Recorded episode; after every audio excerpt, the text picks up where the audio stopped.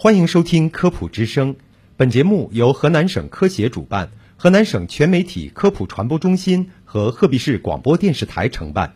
我是主持人张驰。在日常生活中啊，各种关节扭伤比较常见。那么，关节扭伤不仅在运动意外事故中可能出现，甚至在走路、上下楼梯、弯腰拾东西的过程中也可能发生。那么最常见的关节扭伤是踝关节扭伤，也就是我们俗称的崴脚。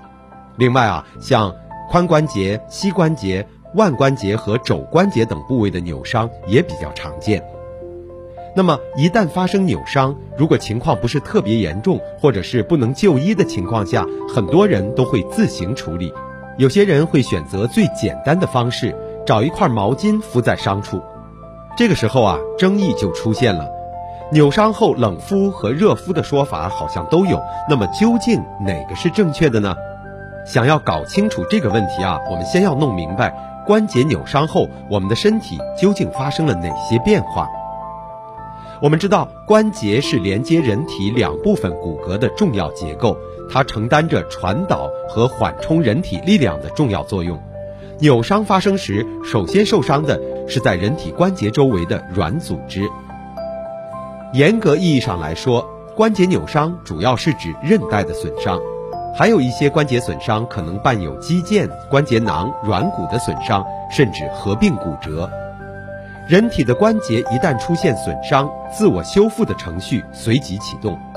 人体对关节损伤的修复主要分为以下几个阶段：首先是凝血期。损伤会导致不同程度的皮下小血管的破裂，导致出血，这也是伤处颜色常常会变青的原因。人体对出血的反应主要有以下两种：一种是小血管的收缩止血，一种是形成微小血栓堵住血管破口。因此，在这一时期啊，医生一般建议伤者采用冰敷的方式来促进血管的收缩，从而减少出血。同时，冰敷还具有一定的止痛效果。那么反之，如果在这一时期对受伤处进行了热敷，或者用了活血化瘀的药物，小血管反而会扩张，进而导致出血更加严重。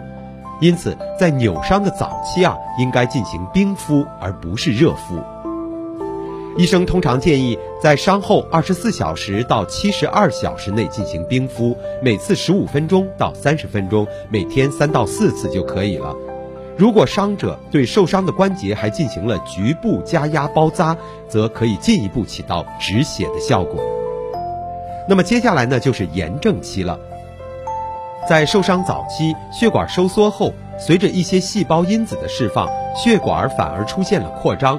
各种炎症细胞逐渐向伤处转移，细胞损伤后释放毒素，血管和细胞的通透性增强，引起了组织肿胀。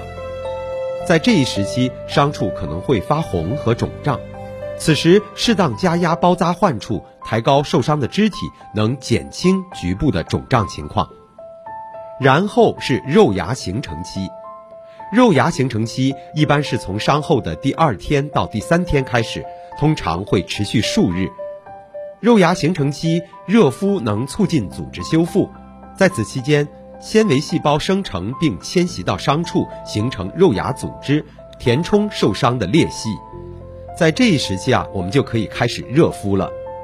那么最后呢，是疤痕形成期，这个阶段是上一个阶段的延续，时间可长达数月。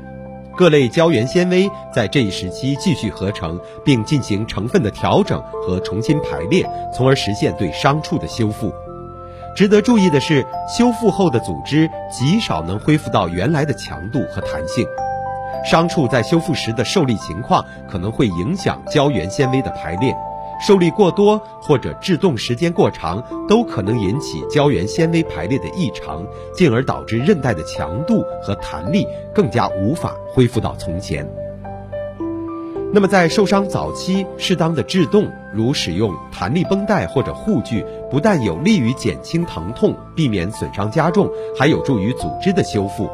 而在急性期过后啊，就可以去掉外力制动措施，并且要适当的进行活动，以加快胶原纤维的新生和肌肉以及关节的恢复。总之，关节扭伤后啊，应该根据不同时期的机体变化来采取不同的治疗措施。我们在生活中不可避免会发生小伤小碰，这些损伤虽不会危及生命，但是如何对其进行有效的护理，会直接影响着伤处的恢复效果。如果我们靠着模糊的印象来草率为之，不仅对恢复没有什么帮助，反而会导致更加严重的伤害。